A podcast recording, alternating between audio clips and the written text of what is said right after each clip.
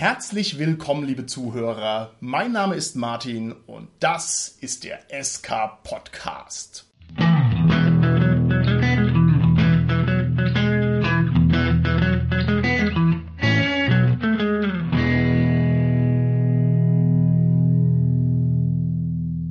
Bei mir heute im Studio sind meine lieben Gäste, der Richard, der Christian und die Tanja. Der Richard hier. Der Christian, hi. Hi, hier ist die Tanja. Aufmerksame Zuhörer des SK Podcasts mögen bereits jetzt bemerkt haben, dass sich unsere heutige Besetzung am Mikrofon ganz leicht unterscheidet von unserem üblichen Cast.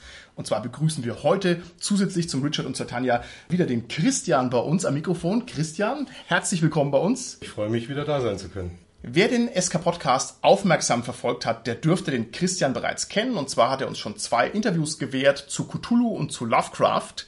Und der Christian ist also hier natürlich wieder in seiner Eigenschaft als absoluter Experte für Lovecraft und alle Dinge, die sich darum drehen. Das Thema unserer heutigen Folge hat mit Cthulhu jetzt in dem Sinne nichts zu tun, beziehungsweise wird sich ergeben. Ne? Also irgendwie hat ja doch alles mit Cthulhu was zu tun. Kann man schwer was dagegen sagen. Wir sprechen heute über ein Phänomen, das sich in der Rollenspielszene mehr und mehr materialisiert, das also sozusagen emergent aus ihr hervorgeht, und zwar sind es die Erzählspiele. Und diese Rollenspiele unterscheiden sich durchaus substanziell von den klassischen Rollenspielen, die wir so kennen und die wir so gewohnt sind. Und wir wollen heute mal abklopfen, was sich dahinter verbirgt und wollen mal so das ein oder andere auch ein bisschen ansprechen und mal gucken, ob das eine interessante Rollenspielentwicklung ist und auch ob es überhaupt eine Entwicklung ist oder ob es nur Rollenspiel in neuem Gewand ist, wie wir es schon immer kennen. Das soll heute unser Thema sein. Und ich werde die Runde mal starten, indem ich einfach mal in den Kreis frage, was für Erzählspiele besitzt ihr und welche davon habt ihr auch tatsächlich schon mal gespielt? Lieber Richard, mach doch mal den Anfang. Also ich habe Fate gespielt, als großer Fate-Experte natürlich ganz häufig und ganz viel.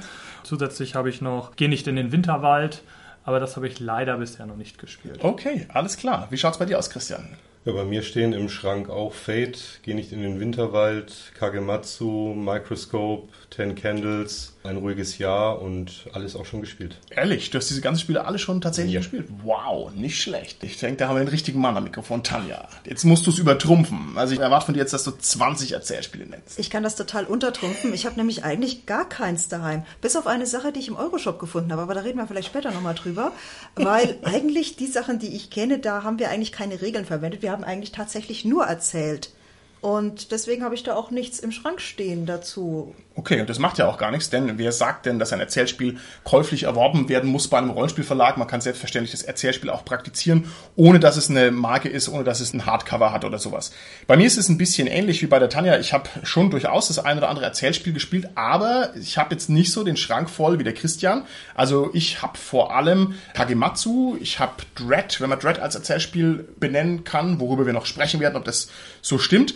Dann habe ich auch noch One Last Job und ansonsten noch so ein paar andere, wo ich erstmal nochmal gucken müsste, wie die genau heißen. Es gibt ja vor allem von System Matters eine große Reihe neuerdings, wo ganz viele Erzählspiele rausgebracht worden sind. Bringen wir die mal zusammen rein, namentlich? Was haben die denn alles veröffentlicht? Ein paar haben wir ja schon gesagt. Christian, weißt du, was da alles dazugehört?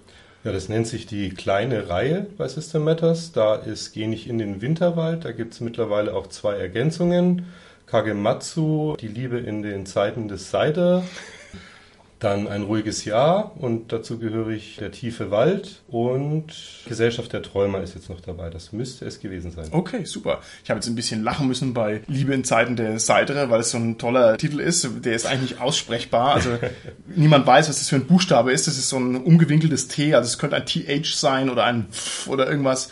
Also Liebe in Zeiten des Seidere oder so. Man weiß es nicht, ja.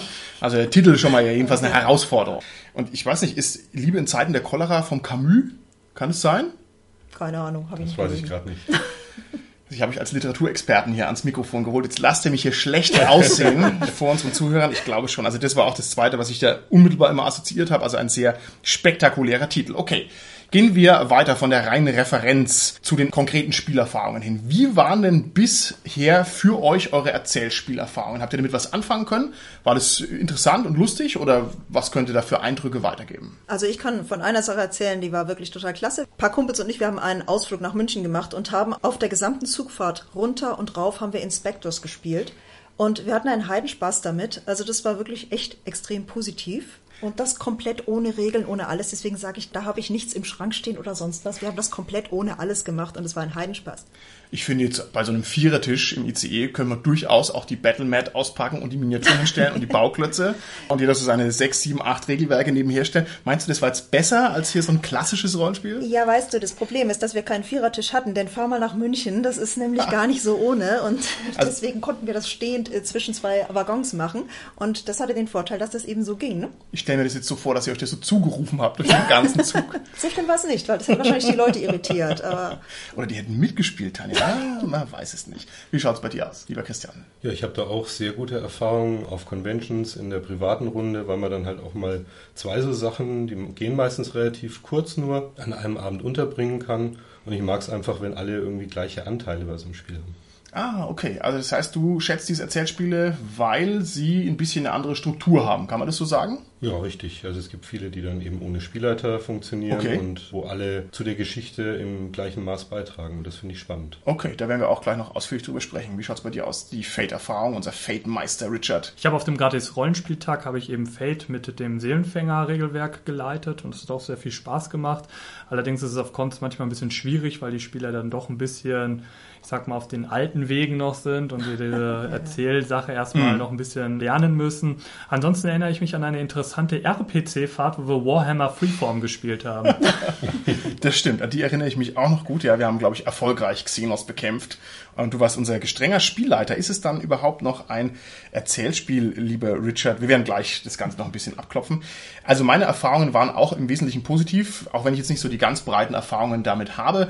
Aber ich habe zum Beispiel festgestellt, dass sowas wie Fiasco ein super Party-Rollenspiel ist. Also wenn man sagt, okay, was machen wir jetzt? Ah, Fiasco. Und dann spielt man es einfach und da kann also jeder mitspielen, der Bock hat. Und schon dieses Austüfteln, wie man denn zueinander steht und so, also dieses rein erzählerische Konstruieren der Vernetzung der einzelnen Figuren ist schon eine zuverlässige Riesengaudi, also das geht auf alle Fälle. Insofern habe ich auch nur positive Erfahrungen gemacht und hoffe, ich kann die heute noch ein bisschen vertiefen. Und jetzt gehen wir direkt mal an den großen Knochen ran. Also, Erzählspiele heißen die Dinger. Was um alles in der Welt ist ein Erzählspiel im Gegensatz zu einem, ja, wie auch immer gearteten normalen Rollenspiel? Ich würde sagen, das sagt der Name schon, es wird unglaublich viel erzählt im Gegensatz zu viel gewürfelt. Okay, also das heißt eine Abgrenzung im Hinblick auf die klassischen, sagen wir mal, würfellastigen Rollenspiele. Würdest du das so sagen? Wäre zumindest jetzt mal meine erste intuitive Beurteilung. Okay, okay. Wenn wir Rollenspiel spielen und es ist eigentlich egal, was das für ein System ist, wir erzählen eigentlich immer ganz schön viel. Die Würfelerei steht bei uns nie so wirklich im Vordergrund. Heißt es dann, ich habe bisher immer Erzählrollenspiele gespielt oder müssen wir dieses Würfelkriterium irgendwie noch ein bisschen strenger auslegen? Wie seht ihr das? Also gewürfelt wird meiner Erfahrung nach auch sehr wenig oder gar nicht. Und der große Unterschied ist für mich halt einfach, dass es keinen 200-seitigen Band gibt, sondern die Regeln auf zwei bis zehn Seiten zusammengefasst sind. Das heißt, du würdest sagen, die Rollenspiele müssen auch noch leicht sein. Müssen sie nur vom Umfang her gering sein oder müssen sie auch wirklich gleich leicht zugänglich sein, was ja nicht immer das Gleiche ist? Ist nicht immer das Gleiche. Bei den Sachen, die ich kenne, ich glaube, über 80 Seiten habe ich noch nichts gefunden. Das okay. so Microscope 10 Candles sind, glaube ich, die längsten, aber auch großzügiger Text mit vielen Bildern. Ja kann man wahrscheinlich auf 30, 40 Seiten runterbrechen. Und da steht eben alles drin, auch so Atmosphäre, wie ja, macht man ja. das, was will man damit erreichen. Okay, was sagen wir denn zu Fate? Also Fate hat ja durchaus viele Regeltext, also jetzt einfach nur mal mengenmäßig. Ich, ich verstehe schon, dass man das auch runterbrechen kann auf einen Regelkern, zum Beispiel bei Turbo Fate, dann ist es ja doch eher überschaubar, aber wenn ich mir das Hauptregelwerk von Fate angucke, damit kann man schon auch einen Bogenschuss abwehren, ja, wenn man irgendwie von Orks angegriffen wird, einfach weil es ein schönes dickes Buch ist und das ist nur die eine Seite der Medaille. Die zweite ist, dass es ja auch jetzt nicht so unbedingt super zugänglich ist. Also es mag Rollenspieler geben, die das aufschlagen und lesen und können es. Hut ab davor. Ich will es auch nicht unterstellen, dass es sowas nicht gäbe, aber ich habe mich damit eigentlich eher ein bisschen schwer getan. Ist jetzt Fate aufgrund der Tatsache, dass es doch relativ viele Regeln hat und dass es vielleicht doch nicht so super zugänglich ist, dann kein Erzählspiel? Oder wie gewichten wir dieses Argument? Also für mich wäre jetzt Fate eigentlich kein Erzählrollenspiel, weil eigentlich würfelt man ja tatsächlich auf die ja, Fertigkeit, auf das Attribut oder sowas. Also man mhm. entscheidet tatsächlich mit dem Würfelwurf darüber, ob jetzt die Fertigkeit oder das was auch immer gelingt. Ja. Und ich habe so, also nach meiner Erfahrung, was Erzählrollenspiel angeht, erzählt man halt einfach, ob es funktioniert oder nicht. Mm, mm. Also da hat das Würfeln eben nicht diesen Entscheiderfaktor. Ja, das ist vielleicht das wahre Kriterium, also die Relevanz der Würfelwürfe. Also bei Fate stimmt schon, ne? man kann also auch irgendwie normale Proben ablegen, auch wenn sie nicht ganz klassisch sind, wie wenn ich jetzt irgendwie eine schwarze Auge-Talentprobe ablege, aber im System drin sind sie schon noch da. Aber es ist trotzdem ein anderes Feeling, das Würfeln beim Fate, finde ich, weil es nämlich einen sehr viel dramaturgischeren Touch hat, also einen narrativeren Charakter. Es geht auch nicht so sehr um die Lebenspunkte und um diese Akkuratesse und so. Also ich weiß es nicht. Also ich würde auf alle Fälle sagen, Fate ist ein Erzählrollenspiel, aber da bei der Würflerei uh, tue ich mich jetzt schwer, das richtig zu beleuchten. Ich würde sagen, bei Fate macht es halt mehr das Erzählerische durch die Aspekte, weil man die reizt, man reizt die Orte, man reizt seine positiven wie negativen Fähigkeiten, um diese Dramaturgie eben zu erschaffen, worauf Fate ja setzt. Genau, würde ich auch zustimmen, dass gerade diese Aspektgeschichte die Möglichkeit allen am Tisch gibt, die Geschichte voranzubringen, neue Elemente reinzubringen mhm. und sozusagen stärker in die Erzählschiene mit einzugreifen. Jetzt ist es ja schon ein paar Mal angeklungen, dass wohl das Erzählerische im Vordergrund steht und das klingt ja schon auch danach, wenn wir sagen, es sind Erzählrollenspiele. Dann könnte man sagen, zum Beispiel Vampire wurde damals immer so ein bisschen gehandelt als das, ich sag mal, überlegene Rollenspiel, weil es eben sehr viel mehr um Story und Erzählung ging im Vergleich zu irgendwelchen Hack and Slay Dungeon-Geschichten. Aber wenn ich mich daran erinnere, ich bin jetzt auch kein klassischer Vampire-Spieler, dann weiß ich noch, es gab im Rollenspielladen immer ganz schön viele dicke, fette Vampire-Bände, die da im Schrank drin standen. Ach, wenn wir doch zufällig den finsteren Fürst der Vampire-Domäne Unterfranken hier am Mikrofon hätten, da wäre das Problem bestimmt schnell gelöst. Martin, erschrick nicht. Richard. Aber, pst, ich bin's. Oh, nein. Gottes Willen. Okay, gut, Richard, dann erzähl uns, wie schaut's aus bei Vampire? Jetzt kannst du ja sozusagen aus dem Nähkästchen plaudern. Ist das ein Erzählrollenspiel? Also Vampire ist inzwischen wohl nicht mehr ein Erzählrollenspiel, wie wir es definieren würden, aber in den 90ern war es ein Erzählspiel, weil es eben revolutionär war. Es war eben kein Dungeon Crawl, es war kein ja, ich sag mal, normales Fantasy-Gebäsche, sondern äh, Vampire ist persönlicher Horror und die ganzen World of Darkness-Spiele haben halt eben einen gewissen Fokus gesetzt, was die Erzählung angeht. Inzwischen würden viele sagen, sollte man das vielleicht mit einem anderen Regelwerk besser erzählerisch deichseln. Der Oliver Hoffmann hat gesagt, wenn er jetzt die Möglichkeit hätte, würde er Vampire mit Fate spielen. Okay, okay, okay. Auf jeden Fall ist das so ein bisschen die Wurzel des Ganzen. Okay, super, sehr interessant. Auch da werden wir gleich nochmal ausführlicher drauf rausgehen, weil es nämlich sehr spannend ist. Ich möchte an der Stelle nur noch mal für die Nachwelt festhalten, dass der Richard gesagt hat, normales Fantasy-Gebäsche. Also meine lieben Brüder von der OSR da draußen, ja, ich werde die Fahne hochhalten, dass sich das so gehört und dass das das richtige und wahre Rollenspiel ist. Aber das traue ich mich jetzt hier nicht laut zu sagen, wo der Fürst der Finsternis neben mir sitzt. Nein, ich kann es also voll und ganz nachvollziehen. Diese Erzählrollenspiele gab es schon mal, auch als vermarktungsfähiges Rollenspiel, wo man gesagt hat, das steht im Vordergrund und das unterscheidet sich von dem bisherigen ja, Kropfzeug, was da ist. Hast du völlig recht, Richard. Und ich finde es verrückt, dass das irgendwie wieder abgeebbt ist und jetzt irgendwie wieder kommt. Kann man das so beschreiben, dass das so ein bisschen so eine Sinuskurve hat oder ist das nur meine beschränkte Wahrnehmung? Also ich weiß nicht, ob es wirklich so ein Auf und Ab ist. Ich habe das jetzt so verstanden eigentlich, dass es ursprünglich war es halt einfach Roleplaying im Sinne von du würfelst halt und da kam jetzt Vampire mit Storytelling. Sehe ich mhm. das gerade richtig? Ja, mhm. ich denke mal, dass auch andere Runden schon Storytelling betrieben haben, aber Vampire bzw. die World of Darkness hat halt seinen Fokus drauf gesetzt indem man halt eigenen Horror hat, indem man Vorgeschichten erzählt. Ja, genau, diese Präludiumsgeschichte, dass man sich bei der Erschaffung nicht in stille Kämmerlein setzt und Charaktergeschichte schreibt, sondern mit einem Spieler one-on-one -on -one so die ganze Vampirwerdung macht und auch dieses politische, die Intrigen, mhm. das ist ja dann doch schon mal zumindest zu der Zeit ein Unterschied zum klassischen Fantasy gewesen. Ja, vor allem ein Unterschied, wie du es gesagt hast, zum klassischen Hack and Slay. Das ist es nämlich ausdrücklich nicht, sondern da stehen also andere Dinge im Vordergrund. Okay, also dann müssen wir das auch berücksichtigen bei unserer Definition und Vielleicht merkt man schon, es ist also gar nicht so leicht, das zu fassen. Und jetzt kommen wir noch zu dem nächsten wichtigen Punkt, den der Christian jetzt schon ein paar Mal versucht hat zu platzieren und wir haben ihn immer weggebügelt hier. Christian, du hast gesagt, es geht wohl auch irgendwie um eine hierarchische Verteilung von Erzählrechten. Also wie ist es jetzt? Zeichnen sich die Erzählspiele dadurch aus, dass wir keinen dominanten Spielleiter haben, der ansagt, was läuft, sondern dass es mehr in die Breite geht? In vielen Fällen ja. Also Ten Candles gibt es einen Spielleiter, der die Geschichte so ein bisschen vorantreibt. Bei Gesellschaft der Träumer gibt es keinen. Da sind alle Teilnehmer gleichberechtigt. Mhm. Also es geht dahin, dass der Spielleiter auf jeden Fall nicht die übliche Macht über alle Welt, über die ganzen NSCs hat, sondern die Spieler auch deutlich mehr Möglichkeiten haben. Okay, und auch das werden wir gleich nochmal abklopfen, ob das den Erzählspielen zur Ehre gereicht oder ob das vielleicht ein Irrweg ist, weil es ist ja auch sehr spannend, denn die Debatte über die Verteilung der Erzählrechte, die ist ja nun auch bei Weitem nicht jung und frisch, sondern die gibt es ja auch schon seit einem Vierteljahrhundert. Also das ist auch sehr spannend. Ich würde mich jetzt also hier wieder auf so eine diffuse Definition einlassen müssen, weil was anderes kann ich hier nicht anbieten. Wenn wir die Erzählspiele irgendwie fassen wollen, dann können wir die nur über die Aspekte erwischen und die Aspekte sind in dem Sinne, dass sie würfelarm sind, dass das Würfeln nicht einen wichtigen Raum einnimmt, dass sie einigermaßen leichtgängig sind, also leicht zugänglich und nicht so umfangreich, dass man sagt, die Verteilung der Erzählrechte ist nicht klassisch und nicht zwingend klassisch, sondern dass es vielleicht schon so ist, dass mehr Player Empowerment stattfindet. Habe ich jetzt noch irgendwas Wichtiges vergessen dabei oder was? Ja, du musst einen schlechten Nachteil noch bei Fate haben, wenn du schon Aspekte hast. oh, oh, ich sehe schon. Ja, ich muss schon wieder hier das Rollenspielvokabular umschreiben, also dass ich hier nur versuche, den Begriff Figur durchzusetzen. Da ist die Glasdecke noch nicht erreicht. Das muss also noch sehr viel radikaler weitergehen. Okay, also das ist es jedenfalls. Und wenn wir jetzt über Erzählspiele sprechen, dann meinen wir mal ausdrücklich nicht das gute alte Vampire von Anno Tobak, sondern wir sprechen jetzt natürlich in erster Linie um die modernen Erzählspiele, die eben gerade so auf dem Markt sind, damit jetzt unsere Folge auch ein bisschen einen produktiven Mehrwert hat.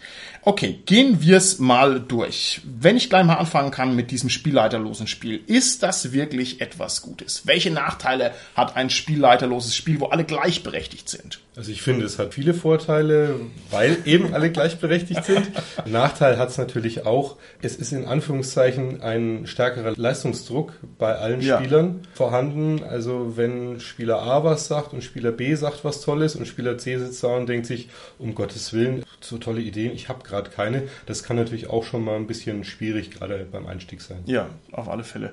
Ich kenne noch den Nachteil, dass sich die soziale Dynamik von so einer Spielgruppe dann da ganz brutal rein überträgt und während man sozusagen sich freiwillig im Vorfeld auf einen Spielleiter einigen kann, wo man sagt, okay, der leitet jetzt hier das Abenteuer, da habe ich Bock drauf, da lasse ich mich drauf ein, ist es bei diesem gleichberechtigten, hierarchischen Spiel manchmal gar nicht so einfach, irgendwelche anderen Autoritäten so zu schlucken. Also ich sag mal, der lauteste Spieler am Tisch ist halt dann so der versteckte Spielleiter. Das habe ich schon öfters mal erlebt meistens bin es dann ich. Ja, dann ist es wieder gar nicht so schlimm, dann passt es wieder. Aber das ist manchmal gar nicht so, dass es dann wirklich so hundertprozentig fair verteilt ist. Da gibt es dann auch Erzählspiele, die da gezielt Mechanismen einbauen. Also Everyone is John gibt es zwar einen Spielleiter und die drei Figuren sind Stimmen in Johns Kopf, weil John ist verrückt.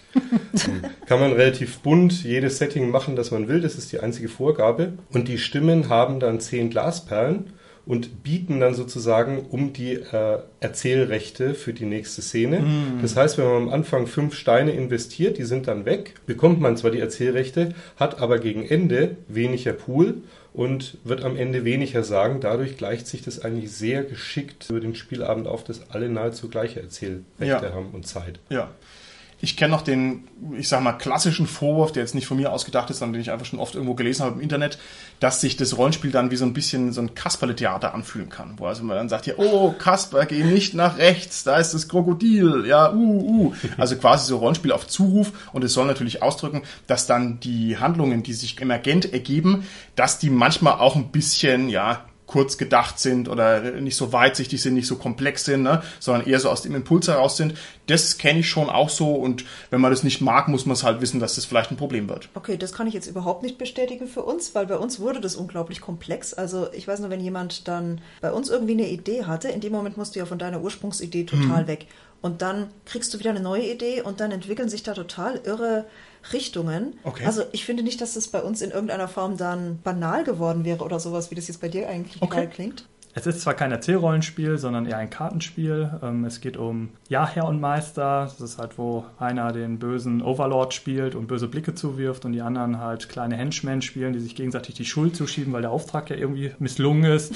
Und da habe ich häufig gesehen, dass Spielleiter da eher die Erzählhoheit bekommen, selbst ohne diese Karten, einfach weil sie gewohnt sind, viel zu erzählen und viel auch aus dem Stegreif zu improvisieren, während manche Spieler halt gerade Schwierigkeiten haben, mhm. da die Oberhand zu haben. Und gerade schüchterne Spieler oder die, die es noch nicht so gewohnt sind, die Oberhand zu haben, dann meistens leider ein bisschen drunter leiden. Das mhm. ist so jetzt meine Erfahrung. Ich würde sagen, es ist letztendlich egal, ob man klassisches Pen and Paper oder Erzählspiel spielt. Wenn man so einen Alpha-Spieler hat, der wird überall dominant sein, ruhigere werden dann auch eher ruhiger sein, aber ich habe auch die Erfahrung gemacht, dass bei so Erzählspielen gerade die Leute, die beim klassischen Pen and Paper eher ruhig sind, wenn sie die Gelegenheit mm, haben, mm. selbst kreativ zu werden und dann ihre Ideen einzuwerfen, plötzlich richtig aufblühen. Also ja. den Effekt habe ich schon auch mehrfach wirklich erlebt. Ja, das stimmt. Kann ich dir nur beipflichten. Also das klassische Rollenspiel ist auch nicht frei davon, dass sich irgendwie eine soziale Dynamik rein überträgt. Dann hast du völlig recht. Ich kann also auch bei, keine Ahnung, mit schwarzen Auge, wenn ich der Lauteste am Tisch bin, habe ich das meiste Spotlight und dann zentriert sich alles um mich. Das stimmt. Und gerade bei Spielen, wo du dann das so machen musst, wo du deinen Beitrag leisten musst und wo das auch ein bisschen gerecht verteilt ist, völlig richtig. Da ist es vielleicht sogar noch ein bisschen gedämpfter, dann ist es gar kein Problem. Aber da kann der Spielleiter ja im Grunde eingreifen, indem er dann eben die leiseren anspielt. Also ich habe das jetzt noch nicht so erlebt, dass Das ein stimmt. leiser tatsächlich jetzt angefangen hätte, dann bei Erzählspielen irgendwie aus sich herauszugehen. Also das habe ich so krass noch nicht erlebt. Ich weiß halt nur, dass bei normalen klassischen Rollenspielen mit Spielleiter, dass man halt dann sehr gut die Leute aus der Reserve holen kann, wenn man eben einen Spielleiter hat, der, wenn er was sagt, dann eben anspielen kann. Ja. Wir haben also jetzt zu viert eine Larifari-Holger-Antwort produziert, wo wir also nur sagen können, es ist so oder und so, ja, aber macht nichts, ja, vielleicht ist es so. Also sehr diffiziles Feld, über das wir hier gerade sprechen. Okay, wenn ich nochmal gedanklich ein bisschen weitergehe, vor einiger Zeit war der Begriff Erzählspiel durchaus sehr negativ belegt. Und zwar hat man gesagt, na ja, also Erzählspielerei, das ist halt vor allem Märchenonkelei. Also da werden dann Dinge aus dem Hut gezogen und es geht nur darum, was man gerade so im Kopf drin hat. Und da wird nicht ordentlich gewürfelt, da wird dann gehandwedelt und dann entscheidet man halt, man kann irgendwelche Schwierigkeiten überwinden, irgendwie so aus so einer Laune heraus. Und der Vorwurf ist eben, dass dieses Erzählspiel gar kein richtiges Spiel ist, weil es nämlich gar keine belastbaren Regeln hat und weil es auch kein so richtig hartes Spielziel hat und vor allem, weil es keinen Herausforderungscharakter hat. Also kann ich bei einem Erzählspiel wirklich verlieren? Wäre die große Frage. Was sagt ihr denn zu dem Vorwurf? Dass man sagt, Erzählspiele sind einfach nichts Halbes und nichts Ganzes und irgendwie so ein bisschen, ja, was für Rollenspieler, die es gern leicht haben wollen. Ich sehe das nicht so, gerade wenn man sich die Erzählrollenspiele halt anschaut. Gerade Ten Candles oder Geh nicht in den Winterwald haben klare Ziele. Und bei Ten Candles geht halt auch keiner mit ruhigem Gewissens mehr nach Hause, weil jeder tot ist. ähm, also ich sehe das nicht so, gerade weil ja dieses Player Empowerment da ist und die Spieler viel mehr Erzählrecht haben als der Märchenonkel oder Erzählonkel, sehe ich dieses Problem, was vielleicht vorher kursiert hat, nicht mehr als so gegeben. Da haben sich die Spieler meiner Meinung nach schon gewisse Tricks überlegt, um dem Herr zu werden. Okay. Ich denke auch, dass es sehr stark an den Spielertyp und was der für Interessen hat geht. Immersion, Stimmung, Atmosphäre, das ist etwas, was Erzählspiele sehr, sehr gut können. Wenn jetzt jemand natürlich mehr Spaß hat an taktischen Kämpfen und so weiter, das wird bei Erzählspielen natürlich ein bisschen schwieriger. Wiewohl ich das auch so kenne, dass gerade bei den sehr taktischen, Battlemap-lastigen Spielen, dass die Leute, die davon genervt sind, dass die dann so ein Erzählspiel draus machen. Ja, ich kann halt entweder einen Würfel werfen und kann sagen, okay, sieben Punkte Schaden, oder ich kann halt das beschreiben und ausmalen, was ich mache und dann hier meine Reaktion beschreiben und so weiter und dann kriegt's ja auch irgendwie so einen erzählerischen Unterton. Wohnt dem Erzählspiel eine ganz besonders große Beliebigkeit bzw. Willkürlichkeit inne? Und ist es was Gutes, wenn es so wäre, oder ist es was Schlechtes? Ich finde nicht, dass dem eine Beliebigkeit innewohnt. Also je nachdem natürlich, wie man spielt, weil man ja, wie gesagt, auf die anderen reagieren muss. Und im Grunde hat man immer seine Begrenzung durch das, was die anderen in dem Moment vorgegeben haben, wenn man wieder dran ist oder wenn man sich irgendwie den Spotlight nimmt. Also insofern ist man ja da eigentlich fast noch eingeschränkter als in einem vorgegebenen Plot mit Spielleiter und allem, weil man hat mehrere Vorgaben von vielen anderen Mitspielern. Also deswegen würde ich da auf gar keinen Fall sagen, es ist beliebig. Also ich denke auch nicht, dass es beliebig ist. Richard hat es ja schon gesagt, es gibt bei den Erzählspielen trotzdem so einen gewissen Rahmen. Also was ist das Setting, wo wollen wir hin? Und daran müssen sich ja trotzdem alle halten. Der Weg von A bis zum Ende ähm, ist halt komplett frei. Das kann man jetzt als beliebig sehen. Ich sehe es halt einfach als sehr kreative Möglichkeit, Rollenspiel zu spielen. Ja, auf alle Fälle.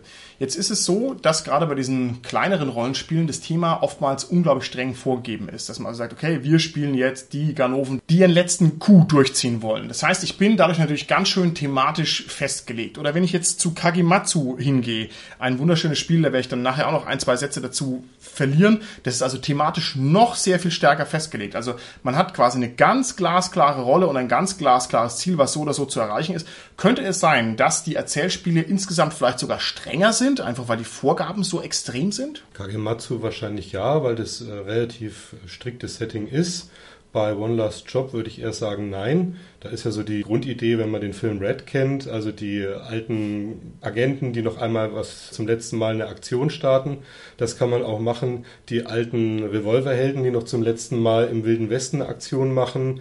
Die alte Gangstertruppe, also das ist trotzdem noch relativ flexibel vom Setting auswählbar. Okay, kommt dann wahrscheinlich auch sehr stark auf das konkrete Spiel drauf an, also je nachdem, wie streng das ist oder wie wenig streng das ist. Ich glaube aber schon, dass jedes Erzählspiel eine gewisse Grundprämisse hat, die es verfolgt, in dem Fall eben eine Gang mhm. oder irgendwelche Leute, die zusammen eben einen letzten Auftrag machen. Genauso wie bei Ten Candles, wo man ja halt eben mit dieser Dunkelheit konfrontiert ist, egal wie sie aussieht, es ist halt trotzdem das Thema in dieser Sache. Oder bei Dread, wo man halt eben irgendeinen Survival Horror erlebt und der Jenga-Turm halt immer als Element dagegen steht. Die Frage ist jetzt, ist es jetzt eine Erleichterung für alle Beteiligten oder nicht? Ich bin fast geneigt dazu zu sagen, dass es die Sache leichter macht. Wer das einmal erlebt hat, dass alle rumsitzen und der Plot geht nicht los und man weiß nicht, was man tun soll, also irgendwie so klassische Fantasy-Abenteuer starten, man wartet in der Taverne auf den Auftraggeber, das ist ja auch grauenvoll. Also besser ist es, man hat ein klares Ziel und weiß, wo es hingeht. Ich stelle mal die Behauptung auf, dass Erzählrollenspiele One-Shot-Systeme sind, die halt eben dafür gedacht sind, schnell griffig bereit zu sein, für einen Abend loszuspielen und halt viel Spaß zu haben. Okay. Und ich würde sagen, es kommt sehr, sehr auf die Personen an, die das spielen. Also im Grunde, wer Bock auf sowas hat, der kommt damit auch super zurecht. Mhm. Aber wenn jemand sowas überhaupt nicht kann, dann wird das auch nicht funktionieren. Ja, also es kommt so ein bisschen diese ganze One-Shot-Thematik mit rein, ne? Ja. die halt auch an gewisse Rahmenbedingungen geknüpft ist. Aber das ist jetzt was, weil ich mich einfach nicht genug damit auskenne. Sind es tatsächlich klassische One-Shot-Systeme? Also ist es so, wenn ich sage, ich spiele jetzt ein Erzählspiel, dass es an einem Abend durch sein soll? Ist das eine eingebaute Prämisse? Das würde ja unsere Definition noch ein bisschen erweitern. Also in vielen Erzählspielen würde ich das auch so sehen, wie Richard es definiert hat. Man könnte jetzt so Systeme wie Microscope, könnte man sicher da steht drin drei bis vier Stunden. Ich mhm. habe es jetzt viermal gespielt. Wir haben dann immer so nach sechs bis sieben Stunden abgebrochen, weil wir gesagt haben, okay, jetzt reicht's. Aber wir hätten da, weil einfach das System es hergibt, da ewig lang weiter zu spielen. Und wir haben es auch einmal schon ein ganzes Wochenende gespielt. Also man kann da schon mehr Zeit rein investieren. Okay. Habt ihr dann unterbrochen und habt ihr dann direkt weitermachen können? Ja. Okay, das kann ich mir so bei uns überhaupt gar nicht vorstellen. Wir haben das halt gespielt und irgendwie, wir hätten gar keinen so Punkt setzen können, dass wir sagen, okay, wir merken uns jetzt alles, was passiert ist und spielen morgen weiter. Weil da kam so viel Zeugs durcheinander, hätten wir gar nicht hingekriegt. Genau, bei so Spielen wie Microscope funktioniert das problemlos, weil man da mit Karteikarten arbeitet, wo jeder seine Ideen aufschreibt und das kannst du dann einfach über Nacht am Tisch liegen lassen und gehst dann am nächsten Tag wieder hin, siehst, aha, da waren wir und kannst direkt weiterspielen. Krass. Nein, ich meine, bei uns ist es halt so, du kommst irgendwie in diesen Flow rein, du erzählst dann die Story, bist in der Story drin und wenn sie dann vorbei ist, sagst du, wow, cool war's. Aber ich würde da nicht mehr reinkommen am nächsten Tag. Das ist irgendwie so eine Sache, die so, ja, halt wirklich so eine One-Shot-Sache irgendwie. Hatten wir auch nur einmal und grundsätzlich würde ich schon dazu tendieren zu sagen, Erzählspiele eignen sich wunderbar für One-Shots. Heißt es auch, dass diese Erzählspiele, also vor allem die modernen, kleineren Spiele, dass die besonders leicht für den Spielleiter zu handeln sind? Also zum Beispiel, dass sie weniger Vorbereitungszeit brauchen als ein klassisches Rollenspiel. Kann man das so sagen oder stimmt es nicht? Ich wüsste gar nicht, was der Spielleiter überhaupt vorbereiten sollte.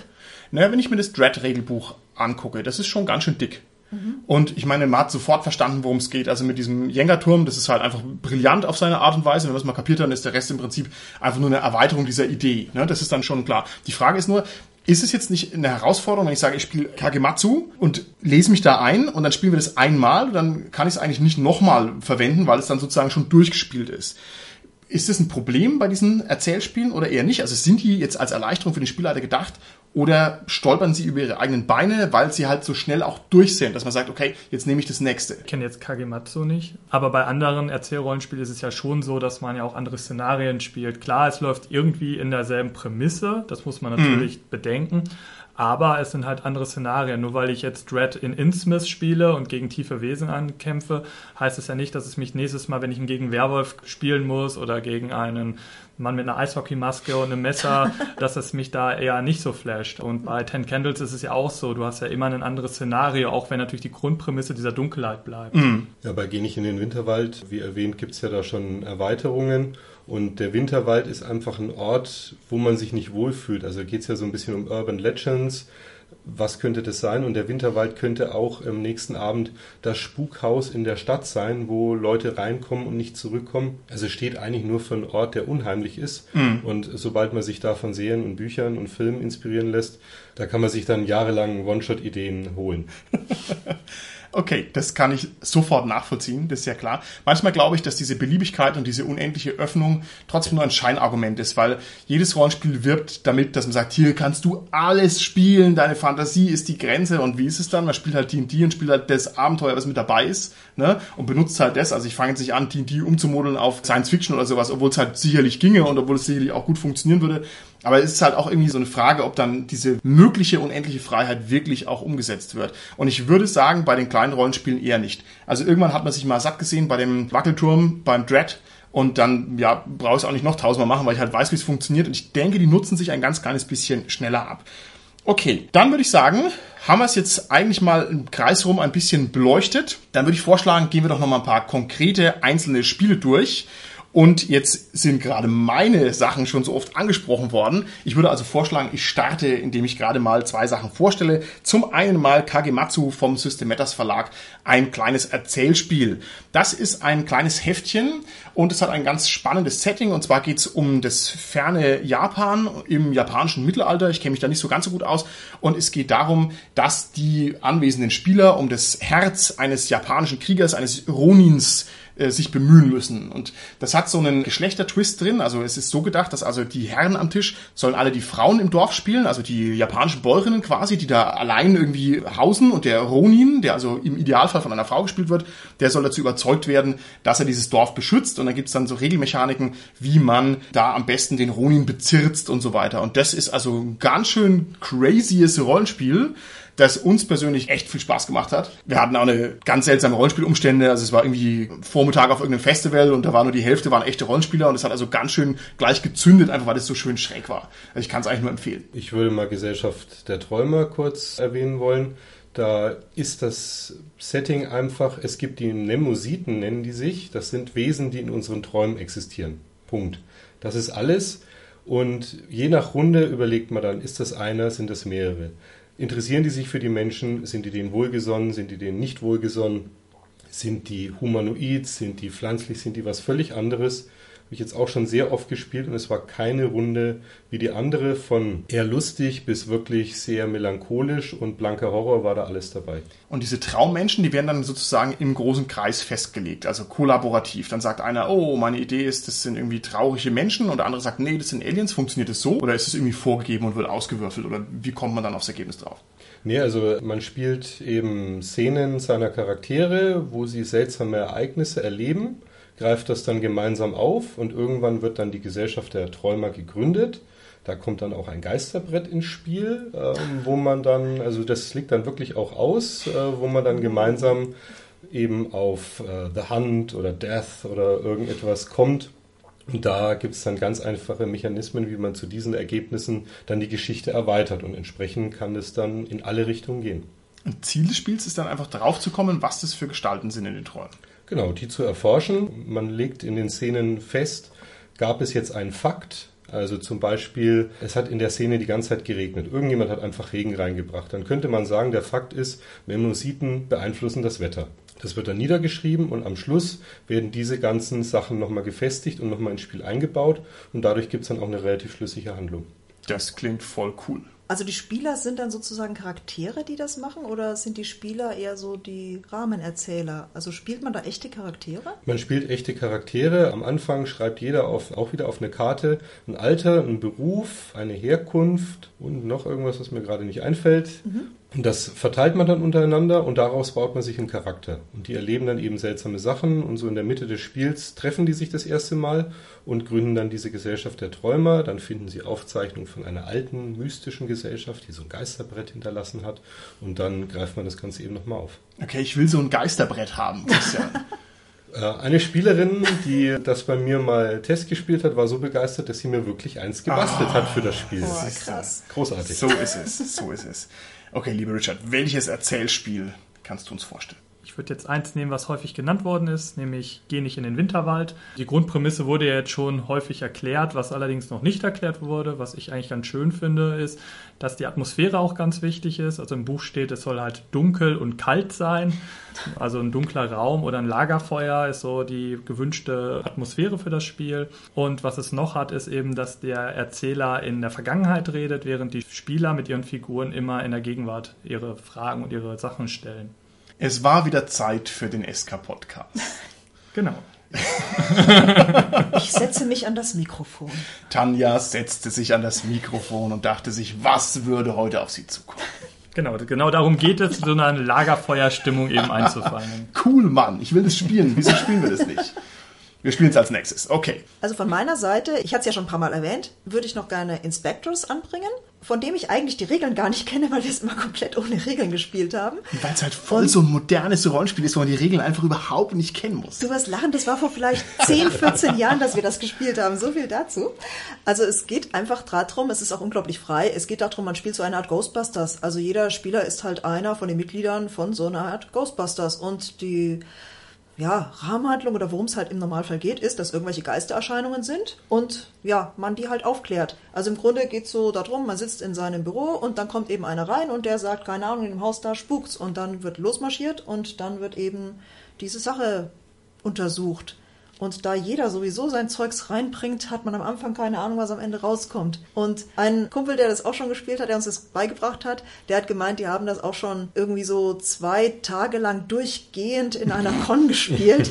Aber die Spieler haben sich ständig geändert, weil man kann eigentlich jederzeit einsteigen und wieder rausgehen und so. Das ist halt unglaublich frei, das Ganze. Ist es dann wirklich Freeform? Also, keine Ahnung, jeder erzählt, was ihm durch den Kopf geht? Ja, genau. Also im Grunde, keine Ahnung, ich beschreibe jetzt, wir sitzen also in unserem Büro, auf einmal kommt eine rothaarige Frau rein und sagt, oh mein Gott, mein Baby ist verschwunden. Und daraufhin meint der andere jetzt, okay, jetzt müssen wir diese Aufgabe uns natürlich anschauen. Also diese rothaarige Frau, die sieht verdächtig nach so und so aus. Also fragen wir doch mal, was sie damit vielleicht meint. Und es ist vollkommen frei, man weiß nie, wo es rauskommt. Tanja saß in ihrem Büro, als plötzlich jemand kam und sagte, sein Baby sei verschwunden. Okay, ich möchte ab sofort alles im Präteritum als Erzähler einfach zusammenfassen, weil das ist ja, ist ja großartig. Okay, und empfehlenswert insgesamt? Auch wenn es schon ein bisschen älter ist, würdest du sagen, kann man spielen? Mit den richtigen Leuten ist das sicher ein Heidenspaß. Okay, dann nehme ich hier den Ball direkt mal auf und erzähle noch was zu Fiasco. Fiasco ist auch schon älteren Semesters, dürfte den meisten Rollenspielern irgendwie wenigstens ein Begriff sein. Fiasco beschreibt eine Katastrophe, die sich ergibt. Eine Gruppe von Menschen, die irgendwie eine Verbindung haben, zum Beispiel eine Rockband oder irgendwie eine gemeinsame Gruppe von Forschern in der Antarktis oder, weiß ich nicht, eine Gruppe von RAF-Terroristen. Und das Spiel funktioniert so, dass man verbindende Elemente definiert. Und diese verbindenden Elemente sind immer ganz besonders spicy. Also man würde dann sagen, hier der eine ist irgendwie der Ex-Liebhaber von dem anderen und die haben gemeinsam schon mal ein Verbrechen durchgezogen und der eine ist der Schuldner von dem anderen und so weiter und so fort. Also man erstellt ein sehr komplexes Persönlichkeitsnetz, was einfach in der Katastrophe enden muss, weil es halt überall nicht hinhaut. Und dann gibt es ein paar Würfelmechaniken, die dann auch so die Erzählrechte definieren und festlegen, wer was bestimmen kann. Und dann gibt es in der Mitte des Spiels einen Twist, wo man auswürfelt, was jetzt alles Katastrophales passiert. Und ganz am Ende des Spiels das Allerschrecklichste, was man sich so vorstellen kann, tritt dann ein. Also man hat dann auch so eine Endnarration, wo man sagt, ah, jetzt hier mein Spieler, der Bruce, der sitzt jetzt im Gefängnis und muss da jetzt 25 Jahre hocken, obwohl er gar nichts gemacht hat, weil er ausgeschmiert worden ist. Und das ist einfach ein grandioses Spiel, weil es so schön gut funktioniert, weil es unmittelbar interessant ist. Und es gibt dafür sehr, sehr viele Szenarien. Also wenn man Fiasko-Szenarien einfach mal googelt, da stößt man sehr schnell auf eine breite Menge an Zeug und man guckt sich das an und hat dann sofort Bock, ein gesunkenes deutsches U-Boot im Zweiten Weltkrieg und die Besatzung zu spielen. Man sagt, what? Wie verrückt ist das denn? Und so funktioniert Fiasko. Also kann ich eigentlich nur empfehlen. Und da jetzt als kurze Ergänzung, wie ich schon am Anfang gesagt habe, es gibt da im Euroshop tatsächlich solche kleinen Szenarien, die so ein bisschen in diese Fiasko-Richtung gehen. Also im Grunde, man hat so ein Szenario, zum Beispiel als Piraten. Jeder kriegt dann einen Charakter mit ein bisschen Hintergrund und dann werden Motive gelegt und so und Events wie zum Beispiel Sturm oder so. Und das läuft dann genauso wie Fiasko ab. Ja. Nur weniger im Sinne von, es muss auf ein Fiasko rausgehen, sondern im Piratenszenario zum Beispiel am Ende hat man hoffentlich viel Geld gemacht oder so. Da gibt es unterschiedliche Szenarien, Atlantic City zum Beispiel, also ein Mafia-Szenario eher und auch so, was habe ich noch gesehen, Sci-Fi, irgendwelche Aliens und sowas in der Richtung. Und das Ganze, wie gesagt, für ein Euro im Euroshop, also müsst ihr mal gucken. War eine coole Sache. Aber wir als Elite-Rollenspieler müssen uns natürlich mit Händen und Füßen gegen die Popularisierung des Hobbys wehren. Ja? Das ist ja wie das Krimi-Dinner, wo dann plötzlich normale Leute einfach Rollenspiel spielen, also das geht nicht. Also wer nicht mindestens ein 350-seitiges Rollenspielregelwerk gespielt hat, der sollte das auch nicht dürfen. Das ist meine Meinung. Das war seine Meinung. Alle standen auf und ließen ihn am Mikrofon sitzen. Nein, um Gottes Willen. Ich hoffe nicht. Schnell. Christian, rette mich, stell noch ein Spiel vor. Ja, äh, ein ruhiges Jahr, das ist ein Landkartenerzählspiel. Also man hat ein Kartenspiel und zieht da zufällig Karten und Karo Herz steht für Frühling und Sommer und Pik und Kreuz dann für Herbst und Winter. Startthema ist eigentlich, dass man irgendwo eine Kolonie gegründet hat, weil die Welt vor die Hunde gegangen ist und baut da wieder was Neues auf, zieht dann diese Karten und dann steht dann zum Beispiel Ihr seht ein gutes Ohm oder ein schlechtes Ohm, darf man sich dann aussuchen und so in die Geschichte einbinden. Und diese Sachen werden dann auf einem Zettel auch niedergemalt, was ein sehr spannender Mechanismus ist. Ja, gegen Ende wird es dann immer düsterer und chaotischer und es geht immer mehr schief. Kann man auch toll nutzen, wenn man zum Beispiel mal eine Kampagne vorbereiten will für DSA, Splittermond, völlig egal. Man nimmt sich dann einfach irgendwie einen Ort, wo man starten will, raus und spielt das und nachdem alle Teilnehmer irgendwie Ideen reinwerfen, weiß man dann schon für die Kampagne vielleicht, okay, da haben die Leute Bock drauf. Und als Ergänzung kam jetzt noch der tiefe Wald raus. Das fand ich sehr, sehr witzig. Da spielt man die Orks und Goblins, die immer von den Abenteuern eins auf die Nase bekommen. Und jetzt sind endlich diese Abenteurer weg und man erforscht die Ruinen, die sie zurückgelassen haben, diese seltsamen Gebäude, wo die immer ihre komischen Riten gefeiert haben und schaut eigentlich, dass man hier mal wieder die ganzen Monster vorwärts bringt. Auch sehr, sehr nett. Das ist cool. Sehr schön. Ich würde auf jeden Fall noch mal kurz Thread nehmen. Also es ist ja bekannt, dass es eben mit einem Jenga-Turm gespielt wird. Aber was die wenigsten wissen, ist eigentlich die Charaktererschaffung von Dread, die eigentlich das Spiel mitunter auch ausmacht. Es ist ein großer Fragekatalog, den man sich sozusagen vor der Runde zusammenstellt, bei den vorgefertigten Szenarien natürlich schon vorliegend sind.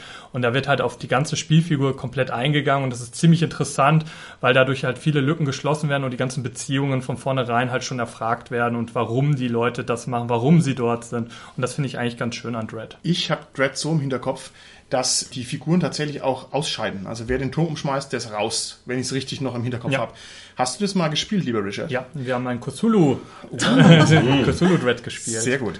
Man muss vielleicht grundsätzlich mal dazu sagen, das hat man jetzt, glaube ich, auch schon rausgehört, nur dass wir es auch nochmal explizit ausgesprochen haben, dieses Ziehen der Wackelturmsteine, der Jenga-Steine, ersetzt natürlich die Würfelproben. Das heißt, ich muss immer Steine rausziehen und die oben drauflegen und ich darf halt den Turm nicht umschmeißen. Und das führt dann dazu, dass am Anfang absolut einfach ist, irgendwas rauszuziehen und je mehr die Geschichte voranschreitet, umso brisanter wird es dann eben. Und dadurch erbaut sich halt so eine natürliche Spannung auf am Tisch und es ist natürlich phänomenal schlau. Und je nachdem, wie viele Spieler man am Tisch hat, umso kleiner oder größer ist der Turm. Das haben die also auch bedacht, dass es dann nicht irgendwie zu lang dauert. Meine Frage ist jetzt, wenn der Turm umfällt und einer ist raus, was ist denn dann los? Also hockt er dann daneben und muss zugucken, weil es wäre schon irgendwie ein Designfehler nach meiner Spieltheorie. Da gibt es die Option, dass man als Art Geist weiterhin mitspielt. Also man kann nicht mehr aktiv irgendwie was aufheben oder einen Gegner angreifen. Aber man kann sozusagen noch als Stimme, die Ratschläge gibt, mitwirken. So haben wir es zumindest gespielt. Okay, und hat's funktioniert? War ziemlich gut. Und ich war auch sehr überrascht, dass ich als Grobmotoriker wirklich der Einzige war, der es komplett überlebt hat.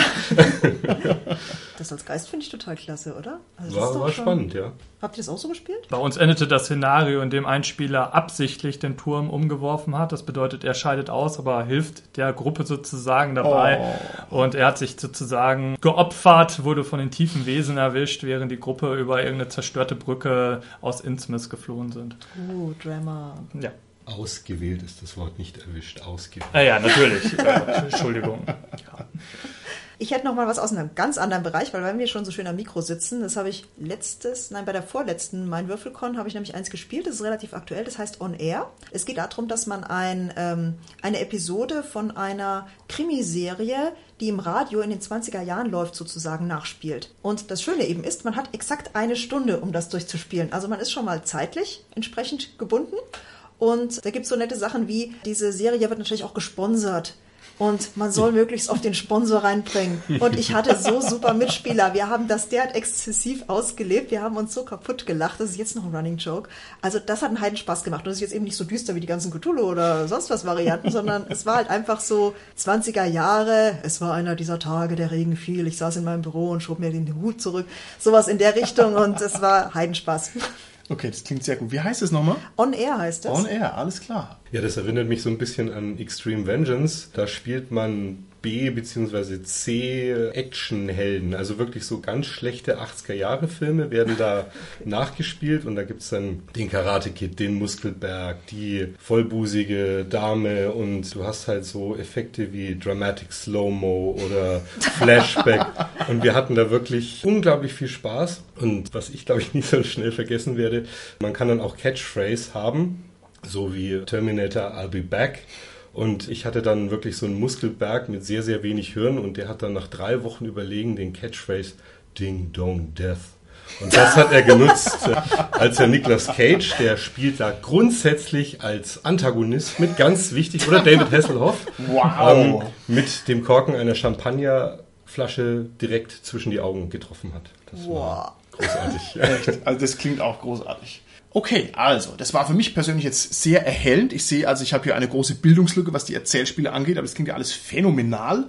Also ich glaube, da werde ich mich mal dringend reinknien müssen und dringend mal, geh nicht in den Winter Dread on Air spielen oder so. Wir machen das alles zusammen, Jenga-Turm im Wald und Catchphrase und so. Und ich denke, da habe ich also einiges noch vor mir. Gut, dann würde ich sagen, sind wir an dieser Stelle vielleicht auch schon raus aus der Folge? Denke schon, ne? Okay, also bis zum nächsten Mal. Tschüssi. Ciao. Ciao.